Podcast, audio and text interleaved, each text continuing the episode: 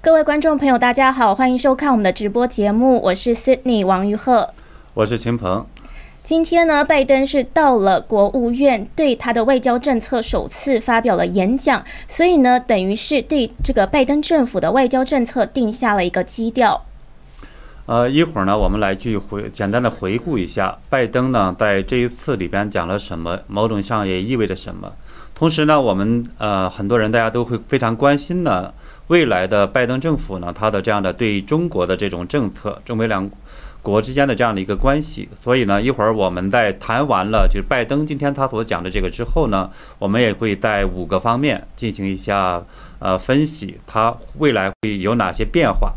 是，我们会分析跟上一任政府川普政府的对华政策有什么样子的不同。那如果观众朋友有问题的话，也欢迎在旁边还有在底下跟我们留言。我们在节目的最后呢，可以来回答观众的问题。那首先呢，我们先来讲一讲今天拜登的这个演讲到底讲了什么。拜登一出来呢，一开头呢，他是说美国回来了。他说美国在这个外交领域呢回来了。那其实呢，他今天呢主要是泛泛的讲一些这个一些，他没有太去针对性的讲对华政策，或者是说对其他的一些政策。他主要是说他要加强跟盟友之间的联系，来应对一些全球的挑战，例如说疫情啊、气候呀、核武器啊之类的。不过我们之前也分析过了，就是说其实气候不是最重要的议题，就是对于美国人民来说，或者是。对，就是对于现在的这个世界上面的情况来说呢，我们之前是分析气候不是最重要的，可是拜登政府呢，还是把这个呢是放在非常前面来说的。那他是说要修补跟同盟的关系，再一次的跟世界接轨。那他开头呢，其实就有提到了美国呢要防范中国日渐增长的野心，还有俄罗斯对美国民主的破坏等等的。所以呢，可以看到呢，这个拜登还是把。美国还有俄罗斯的威胁呢，放在比较前面来讲的。那其实这个演讲中，拜登也是一直在暗中的批评川普，就是说，呃，川普过去呢破坏了跟盟友之间的关系。那现在呢，我们要做的就是重建这个被破坏的关系，还有重建美国的一些价值还有理念。他说这很难做到，但是呢，这个是他们政府现在要做的。嗯，对我们的话呢，也是看到，呃，今天实际上。呃，拜登呢，他没有特别的去展开来讲，所以这个的话也有点这个让我们觉得有点失望，对吧？啊，啊，但是呢，我们也知道呢，之前的时候，拜登团队其实已经是呃，都基本上是到位了。那么他特别包括跟中国相关的这些这种团队，那么包括国务卿呃呃布林肯，还有呢是呃我们看到的这个。跟亚洲关系的，还有白宫的这样的这种亚太关系的等等这些人呢，还有这个呃财政部长、商务部长呢，基本上也是确定是那个叫 Jana，对吧？现在只是，呃，之前的时候，因为他对华为的表态不明朗，所以呢被呃参议院那边给卡着，没有给他进行投票。而目前呢，我们也看到呢，他是非常明确的讲说，他呃不会把呃华为呢从黑名单里边给拉出来，所以这个呢也是。呃，很重要的一个变化，我们看到的这是对华关系的一方面的这种信息。所以，那那么呢，也就是说，我们一会儿呢也来跟大家去分析一下，那么现在的整个这种拜登团队，他们将对这个中国关系这边的话呢，是有哪一些这种变化，或者是不变？是，那今天呢，在演讲中，其实拜登提到中国的部分呢，其实不多。我觉得他反而是提到俄罗斯的部分，其实是比较多的。虽然他开头呢是把中国还有俄罗斯是放在前面讲，说这都是对美国的威胁，可是我感觉呢，他可能还是比较着重于觉得俄罗斯才是比较大的威胁。那中国方面呢，也是观众比较关心的。拜登其实也就讲了几句，他是说呢，在这个国民的繁荣啊、安全啊，还有民主的价值上，中国是我们。最严肃的竞争者，他就说最 serious 的这个 competitor，所以呢，他还继续的提到说。要来对抗中国滥用他们经济的权利，还有攻击人权，还有窃取知识产权、危害全球秩序等等的方面，都要去来跟中国抗衡。然后呢，他话锋一转，他就说：“但是我们已经准备好和北京合作了。”然后又话锋一转说：“可是这个合作呢，是要在符合美国利益的时候。”所以这个就其实呢，就是主要就是他今天对华政策上面讲的几点。那在俄罗斯的方面呢，他反而呢就是比较强硬了。他是说，他又暗中的批评了一下川普，他就说跟上一任不同，我对俄罗斯会非常的强硬。他是说俄罗斯干预了美国的选举，还有对美国有很多的网络攻击，那包括这个毒害公民方面，毒害他们自己的公民方面。所以呢，他是说之前呢是有跟普京打过交道了，那他呢已经。展示了他对俄罗斯会非常强硬的这个决心。对，对于俄罗斯呢，其实我觉得目前来讲的话，还很难看出来他会有多大的这种大的动作，因为他不可能为了反对派的这样的一个领导人被呃可能判刑到三年吧，有可能对吧？所以这种情况下又大动干戈，然后怎么样子？我觉得这个是不太呃有可能。另外一点的话呢，我们看到他说是指控俄罗斯对美国大选进行了干涉，这方面的话他会有什么样的作为？其实我觉得也未必有非常大的动动作。我当然我们可以看。是，然后他说呢，美国跟俄罗斯延长了新削减战略武器条约，延长了五年。那他是说呢，相信这个条约呢可以确保美方。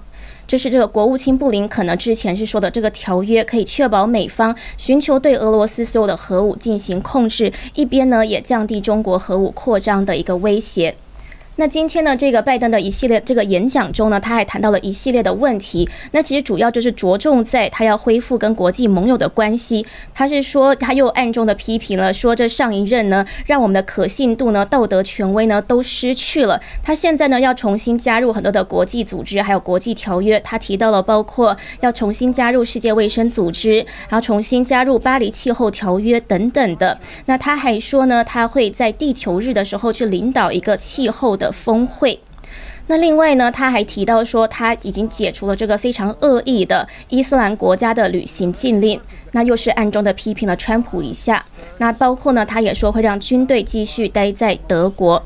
那他其中呢讲到了一个美国方面的一个政策呢，他是说他会签一个行政命令，在第一个财年就升高美国的难民容纳到十二万五千人。那其实这个我觉得是这个演讲中呢，我听到是感到就是。比较惊吓的一个，就是因为之前川普呢，其实他是一直在削减这个难民的人数的，因为他说我们没有办法开放大门，所以虽然我们很想要善意的对待每个人，可是这样子的话，美国是会破产的。那现在呢，拜登又说我要张开双手来容纳这些难民，而且呢，会在第一个财年就把这些难民的人数升高到十二万五千人这么多。嗯，这个的话正好是在我们看到美国人现在因为大瘟疫的原因的话，有一千嗯多万人在失业，他这个时候的话却放一些这种难民进来。当然，这个难民实际上跟呃我们讲的这种边境的这种非法移民还不是一个概念，对吧？他是讲说是因为政治迫害等等原因的话呢，当然也有可能通过南边境，当然也有可能通过比如说是呃打个比方讲的话，很多华人可能到呃这种。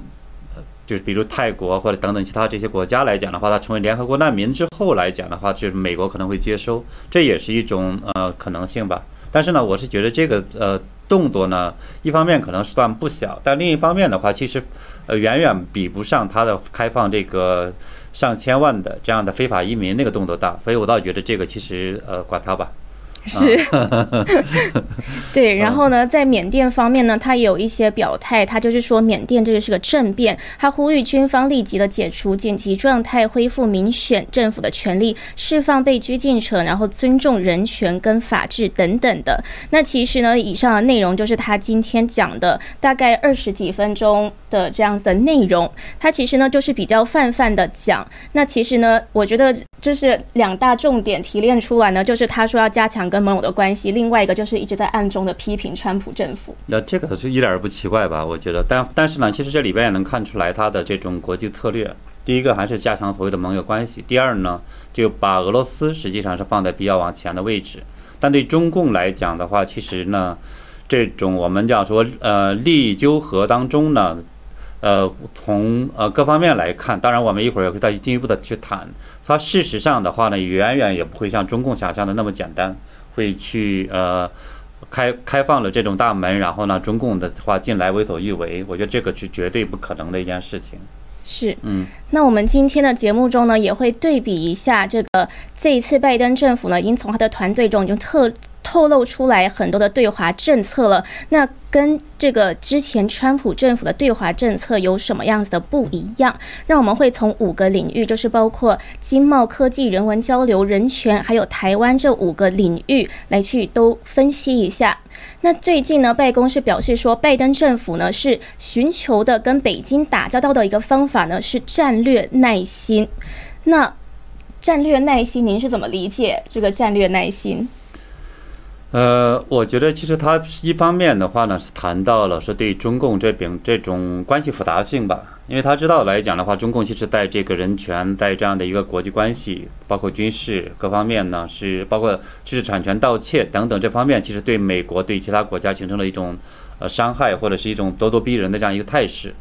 呃，但所以呢，这种情况下的话，就是他要去遏制，要去要去反应。但另一方面的话，他其实还是想在，比如我们讲说巴黎气候协定，或者是呃其他的很多这种，包括 WTO 贸易等等一些领域的话，他还想进行合作。所以这种情况下，其实也是一个矛盾，他还想怎么去平衡它。所以这个呢，我觉得是要有一个时间去转型。所以其实我们看出来，呃，拜登团队目前的这种对中国的关系并不是特别的清晰，但是呢，他已经有这种趋形出来了，就是说要去呃。遏制，这是肯定的了一个，所以我觉得这是方面的。当然，这种耐心来讲的话，它就可能体现出来呢另一个含义，就是说它不会像，呃，川普之前的时候，他其实准确的讲，川普那时候是把中共当做，呃，敌人的，对吧？当做对手。但是现在来讲的话，那就是拜登团队的话呢，他可能某种意义上还是把它当做一个，呃，有威胁的竞争对手这么一个性质。对，我觉得呢，之前川普政府他是。就是把中共视为最大的威胁，而且是觉得他们是一个毒瘤的样的一个非常邪恶的政权。那是就是包括对全世界跟对他们中国自己的人民都造成了很大的破坏性的影响。对。可是呢，拜登政府我感觉呢，他目前呢只是把中国当一个竞争对手，就是等于是一个就是在例如说在经济上面的竞争对手等等的而已，并没有意识到说中共就是在其他方面，例如说人权方面等等的迫害性是非常的大。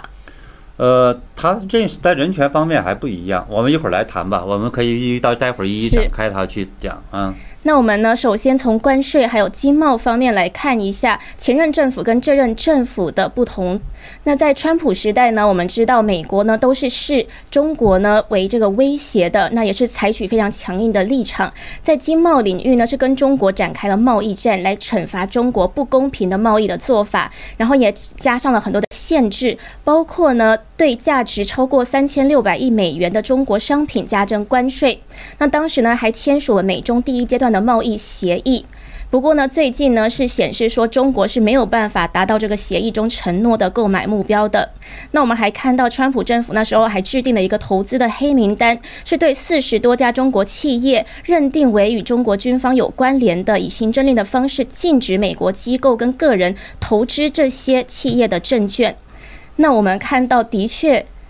的确是当时呢，川普政府呢对中国在这个方面呢是非常强硬的。那白宫的国安顾问苏利文呢，他今天是说，总统拜登的外交政策呢是一个中产阶级的外交政策，让中产阶级有更好的生活。因此呢，必须要处理美国。对中国对美国就业还有劳工的一个贸易的霸凌。那之前白宫发言人沙奇也是说，拜登是采取一个多边主义的手法跟中国打交道，包括呢用这个方方法去评估对中国的关税，以及一系列的涉及监管还有中国投资有关的问题。对这个实际上的话，其实也能够看出来，事实上来讲说是。呃，之前的时候，我们看到，呃，川普就是拜登团队的一些人，包括拜登本人，他对于呃川普的这样的这种关税等手段的话，其实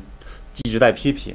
对于呢第一阶段贸易协议也是批评。但是我们能够从他们现在的讲的话来讲，其实现在并不是那么的简单的。也就是说，第一个从关税的角度来讲的话呢，从我们目前来看，它并不会立刻去取消。这里边呢，应该是有两个原因。呃，第一个呢，就是我们看到说，呃，除了关税手段，那么呃，就是新的财政部长耶伦，他也承认说是并没有特别好的手段对于应对中共的这种在知识产权盗窃，还有这种非法贸易补贴，呃等等这方面的这种不公平的贸易，而这一点上他又必须去解决，所以他很难去找到这种更好的手段，所以我觉得第一不会立刻取消。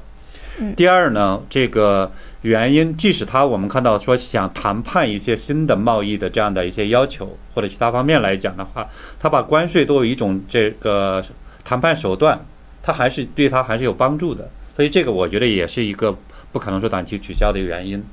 那么另外呢，就是我们也看到说，在整个呃，川拜登呢最近看到有这种路透社的报道，说他是可能会签署一个行政令，就是要评估呃美国的关键产业链，啊这方面的话呢是呃就会进一步的还有一些行动，也就是说不换句话讲不会更多的依赖于中国，包括其他的国家。这个呢，包括大瘟疫中的话，我们也看到呢，实际上美国在这方面的话，实际上吃了很多亏，有很多的这种，包括三 M，它的工厂呢，明明是美国公司在工厂的话在中国，但是呢，中共就是给它卡着，不让这些产品卖到美国来，所以这实际上也是一个这种呃比较这种呃麻烦的事情。所以呢，在这些关键产业方面，我们也看到，事实上来讲的话，不管是拜登团队还是川普团队来讲，他一定会持。比较持之以恒的会去挪出中国，同时呢，建立自己的这种可信赖的民主国家的这样的这种呃产业链，所以这个呢也是一个方面。那这个就是跟川普政府比较类似的了。对，像包括今天拜登其实演讲中也有提到要延续川普的这个买美国货的政策。当然他没有说要延续川普，他他没有，他一定不会说对对对延续川普。但是呢，他就说要来一个买美国货的政策，那这个就是跟川普的政策是一样。对，但事实上的话，很多方面他只只能去延续，但是政党的这样的一种关系来讲，他可能会批评，但事实上可一定不会的大的改变。也就是说，从目前来看的话，我们看到对呃中国这种经贸关系上，它这种叫做形变性质是不会变的。那么。呃，第四个，呃，第呃第三个方面来讲的话，关于这个第一阶段贸易协议呢，其实我个人认为它不会大的一个变动的，因为你很难已经谈成的，而且呢，当时是呃谈到了很多的这种执行机制的问题、惩罚机制等等，这一切的话呢，其实它可能会有调整，比如他可能也许未必用呃这种关税或什么其他东西调去去改变，对吧？去做惩罚措施，但是呢，大的方面来讲，其实这是一个这种进展。他也许会在此基础上做进一步的更多的谈判，这个反而可能性更大，所以这是一个第呃第三方面。第四方面的话，我们看到呢，就是拜登的时候，呃，就川普的时候呢，他对于四十四家的这个军工企业、军方企业的话列到黑名单。那我们前几天看到呢，是一月二十五号。对吧？是拜登呢，是签了一个行政令来讲的话呢，是说是要可以延续一点的这样的，对于那些可能跟名字很像但又不是他们的这些军方公司呢，是可以拖到五月份等等投资啊。然后的这个其实没有对于从我们目前看到的，呃，美国的投资者的反应来讲，他对于这个东西还是很怀疑，就说他看不清，他看不清到底要干什么。所以呢，其实这个方面应该不会有特别大的这种动作或调整。那么。呃，对于呢，就是我们也看到呢，是呃，整个的这种财政部长就是耶伦，他本身原来是对这种关税手段不是很看好，他更多的呢，可能也许会采取一些其他的这种手段。这个，所以从长期来看，关税呢可能会去削减，甚至来讲的话，有可能慢慢的会取消很多。但是呢，肯定不是一下子的。所以这个整个在经贸的这个领域呢，我们目前是呃一种判断。是，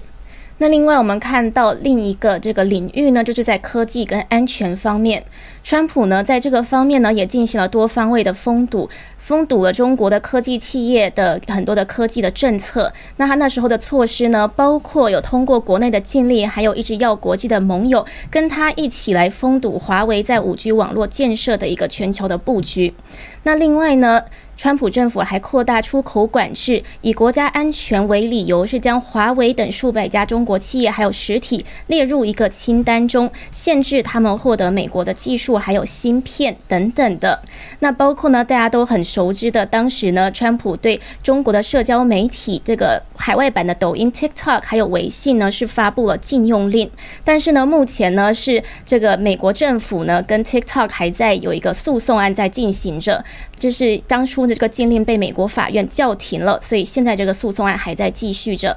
那还有很多呢，包括这个禁止美国管辖范围内的个人跟实体，在二月十九日之后用支付宝、微信支付等等八款中国应用程序的开发。还有控制者进行交易等等呢，也都是川普政府做的。很多呢，在这科技方面呢，都去防堵中共的渗透。那您认为这个拜登政府会怎么做？在这个方面会延续吗？它这里边的有一些肯定会延续，另外呢，有一些部分呢，可能就会去取消。一个呢，本身在华为这个方面的话，我们看到对于华为的封堵和它的我们叫出口管制黑名单这方面，基本上这个政策现在已经很清晰了，对吧？新的商务部长的这个人选已经呢是表明确的表态了。他会没有的没有理由把这个就是华为从黑名单中拉出来，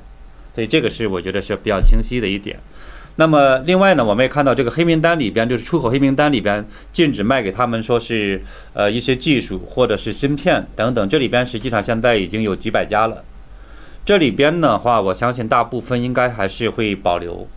因为这里边很多是牵扯到美国的国家安全，或者是一些这种呃很特定的一些这种呃影响，所以这些的话呢，我觉得会大部分会保留。那么第三个呢，就是我们看到它里边没有提到的这个川普所做的这种千人计划，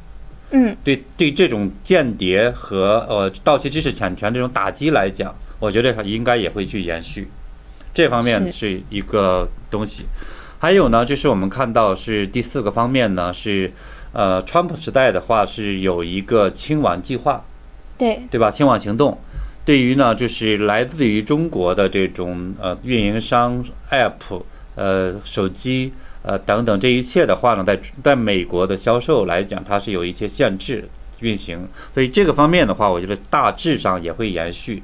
但是呢，有可能按按照我看专家来讲说，他可能会呃，拜登可能会改个名字。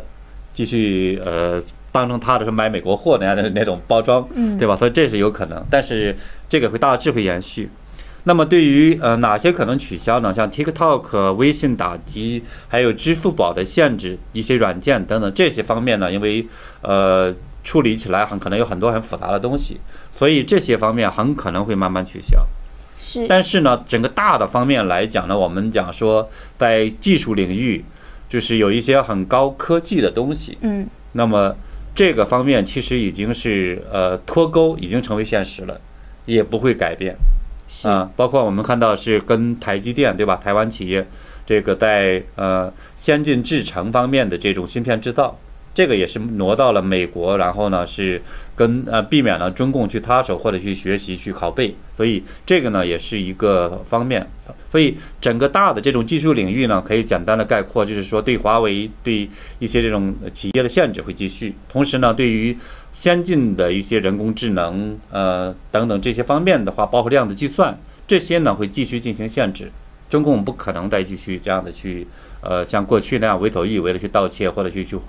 呃，拿走了，所以这些方面我觉得会保留。是，就是很多呢都是川普留下来的，对，很多的都都已经定掉了，其实是非常难去改变的。对，而且这实际上是跟国家安全，他要解除要有一个理由，对吧？他没有什么特别理由，但是呢，对于一些比较麻烦的，他可能比如微信或者什么等等这些，这个有可能在短期内，我觉得可能会放开的。是，嗯。那另另外，我们看到人文交流的领域，包括在教育方面呢，川普政府当时也采取了多项行动来防范中共对美国社会的恶意的影响还有渗透。那当初呢，很多的措施，包括例如说，他们规定新华社、中国中央电视台等等十五家中国媒体机构，还有孔子学院，都把它定。这都把它设为叫做外国使团，就是要限制国防部向设有孔子学院的美国高校等等提供资助。那包括如果是定调为外国使团的话，就有更多的规范了。那还有当时呢，也是限制了中共党员跟他们的直系亲属来到美国旅行，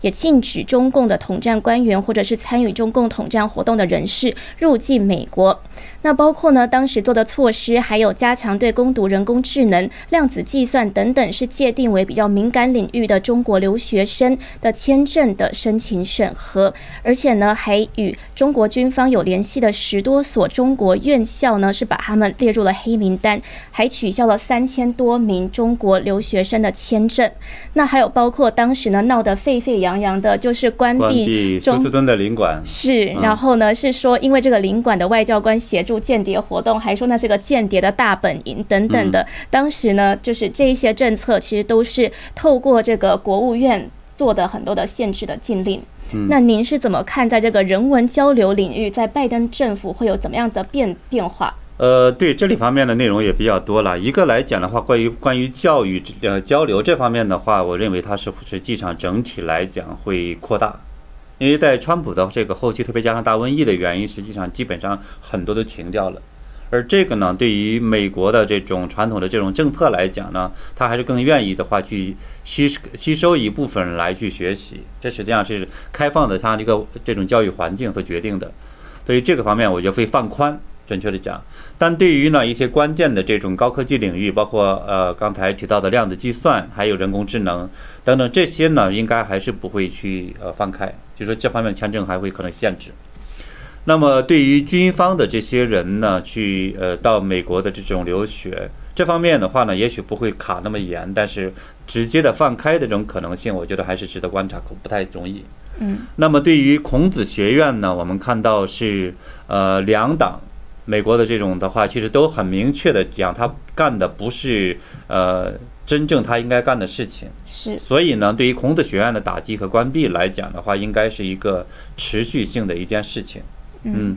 那么对于呢这个呃中共呢是驻休斯敦的领馆，这个可能是有点呃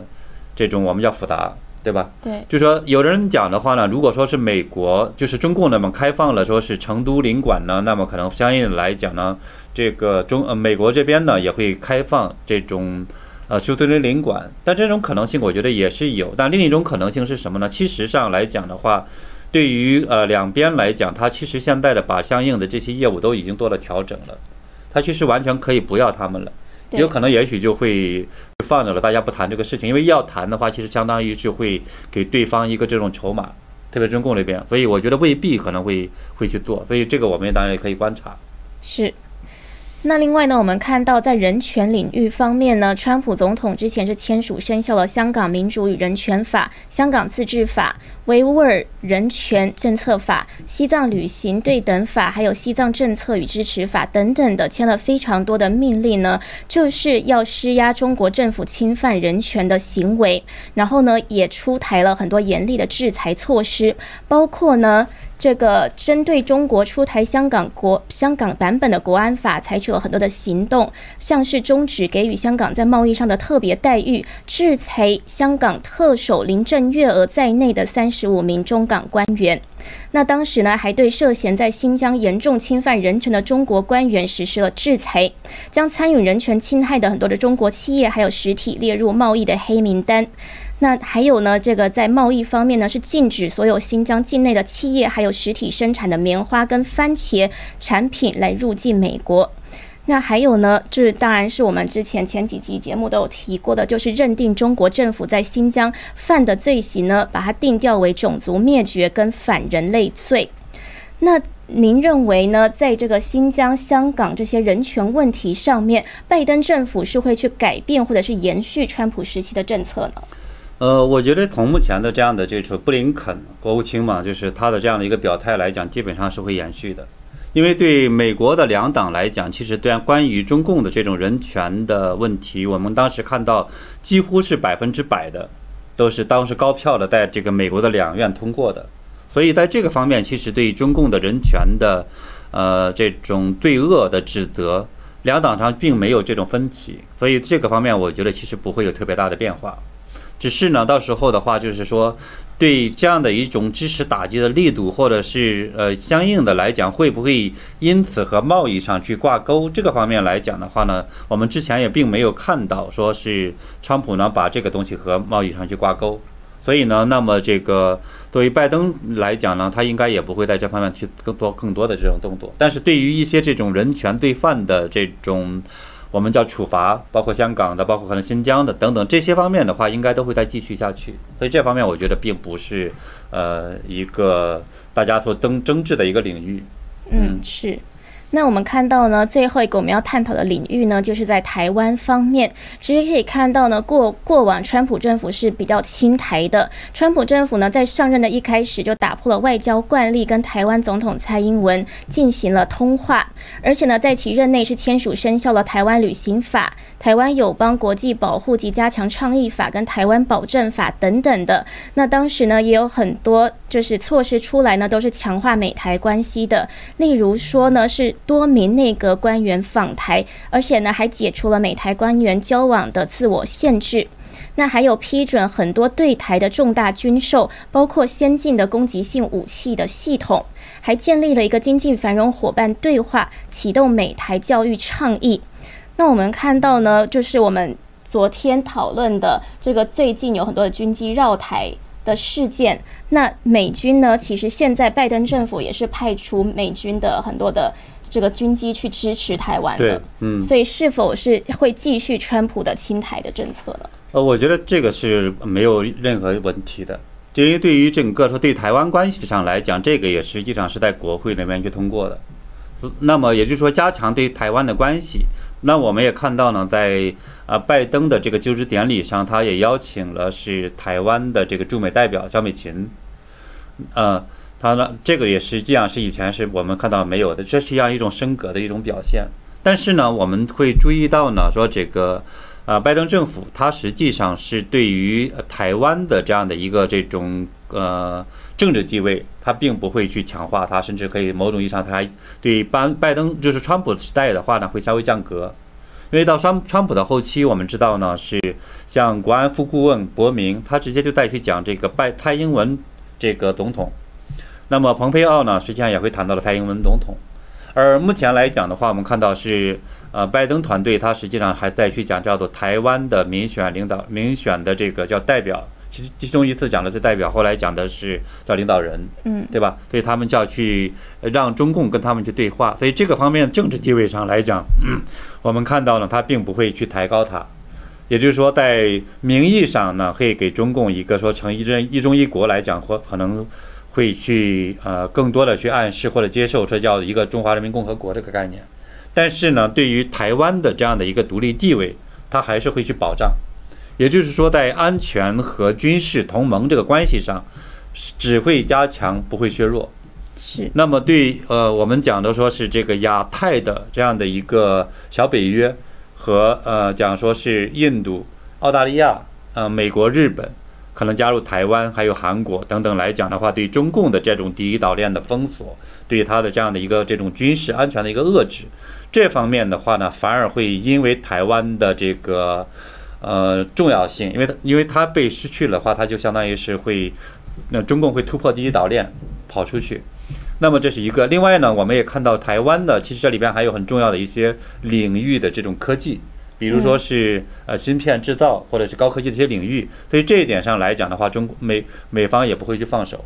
所以这些方面决定了呢，是会加强和台湾的这样的一个关系。也就是说呢，大家喜欢台湾的这些朋友，或者台湾本身在台湾的朋友的话，不用担心。我觉得是对未来的这种呃一段时间内的安全问题，我觉得可能也不用担心的。是因为最近看到好多的观众会留言说 台湾完蛋了等等的。呃，中共一旦打的话，这个我觉得是呃美国这边一定会去呃出手的。是对，然后谈到这个方面呢，我也就是昨天呢看到一个在网上很火热的一个视频，就是美国国务院发言人普莱斯他举行记者会的时候，有记者问他关于这个一中政策，就是说拜登政府呢是不是会依循这个一中政策？结果呢，您有看到那个视频？就是对我看到对这个普莱斯呢，他就是一直停顿，一直停顿，然后好几次都是语顿，然后就嗯嗯嗯了非常多次，然后好像就是在翻，就翻不到，一直翻，然后就一直嗯，然后没有他没有讲 circle back 是吧？嗯，对。然后呢，然后记者呢，那时候就也开了一个玩笑说，那我们知道明天会怎么报道了，就是说普莱斯没有办法回答这个美国是否支持一中政策等等的。可是后来呢，普莱斯就是说，哦，因为他想要谨慎的讲，可是他就说我们的政策没有改变，没有改变，所以呢，还是这个一中政策。我觉得其实只是在名义上给了中共的一些可能更多的一种他愿听的东西，实质上来讲的话呢，并没有给中做出。真正的让步，反而在强化和台湾的关系，这个我觉得是目前看到的这种美台关系上。是对，而且我觉得从这方面也可以看到，其实拜登政府他的对华政策并没有完全定型下来，他们现在都还是比较摸索的一个阶段。第一是第一是这方面呢，他并没有清晰；第二来讲的话，其实也是我们讲说他，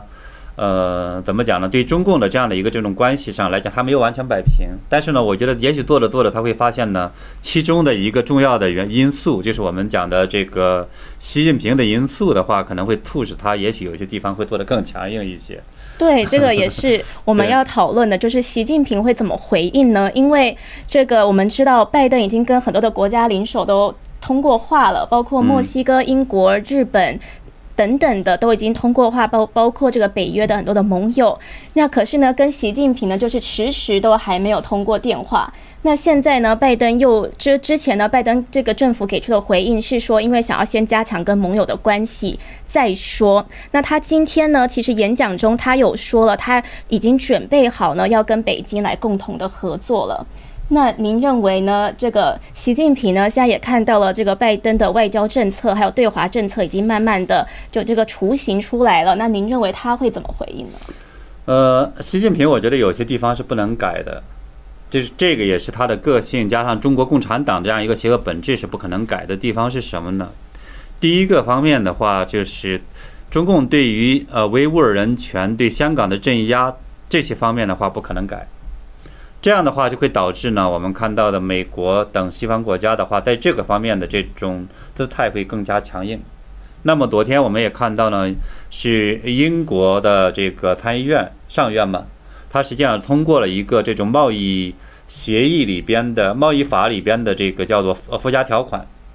呃，就是叫做呃呃修正案，对吧？这里边的话，就是对于说要去让美国的这个英国的这种高呃最高法院去评估某些国家是不是犯了这种叫做侵害人类罪和呃这种叫做群体灭绝罪。嗯，因此的话，他们可能会有一些这种在外交上会有一些这种改变。这一点上，其实很大一个程度上，我觉得就是针对中共来的。是。那么相应的来讲呢，那么这个情况下，其实对国际上对他们这个方面的人权上的。这样的一个态度上来讲，只会越来越强硬，这是习近平的所做的必然带来的一个结果。另外一个结果呢，是在呃台湾关系，甚至呢或者邻邦关系上，包括印度或等等这些来讲的话呢，中共会越来越强硬，越来越这种觉得好像，呃是比较狂妄吧，甚至我可以这么理解，就是比如说习近平在这个。现在呢，还看到说整个美国、日、欧洲等等，他们现在处于这种健康危机，就是大瘟疫中，所以他可能就会觉得自己胆子更大了，觉得好像自己更呃有本事了，因为很多的这种生产力也在他这边。所以呢，在一月十一号的时候，我们看到他在给这些省部级领导去讲话的时候，就显得这种踌躇满志的。他说这个是呃百年未有之大变局，同时呢讲说时于事。这个在我们这一边，这是我们定力和底气所在，也是我们的决心和信心所在，所以他就会更张狂，更会具有挑衅性，更去咄咄逼人的在这个扩张性，这个带来的结果，作用力和反作用力，我们讲是这个相辅相成的，对吧？所以它一定会引起具更大的这种国际的这种反对，所以我觉得对这一点上来讲的话，呃。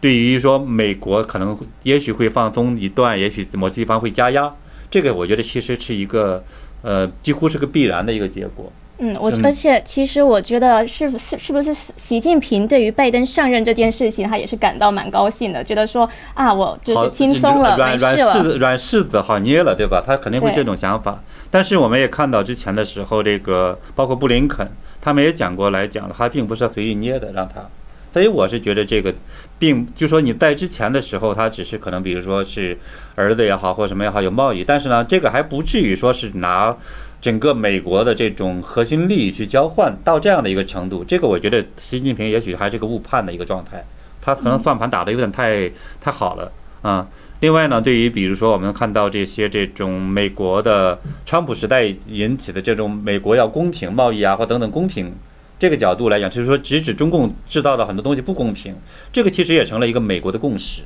所以呢，要想完全改变这种共识的话，几乎也是不可能的。嗯。那么，习近平的话呢，他想在这个领域里边利用，比如说因此要挟说气候协定或者其他等等的话，进一步的如何如何来讲的话，我觉得其实很有难度的。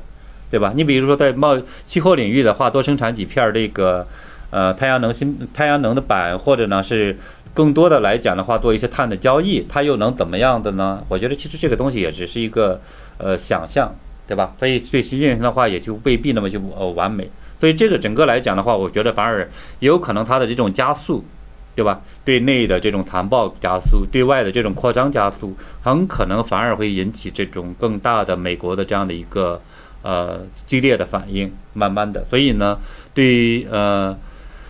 拜登政府的这种叫做战略耐心来讲的话，也许最后可能在某些地方还会忍不有有点失去耐心，这也都是有可能的。嗯，是对。那我们今天呢，就是谈论了这个。主要呢，就谈论了拜登的对华政策。那我们也非常欢迎观众呢，可以跟我们留言。如果有什么问题的话呢，我们都可以回应。然后下一期节目呢，做回应也是可以的。那非常谢谢大家今天的收看。对，那我们呢是明天见。对我们呢是每周一到周五晚东时，呃，美东时间晚间六点。我看对。对，是是，刚刚不好意思，就是查看了一下有没有什么问题。那如果呢是没有什么问题的话，我觉得都很多事情非常明白。我看，因为好像大家经常在看的我们的这种节目啊。嗯，那也非常谢谢观众朋友一直以来的支持。那我们下一期的节目再见。好，再见。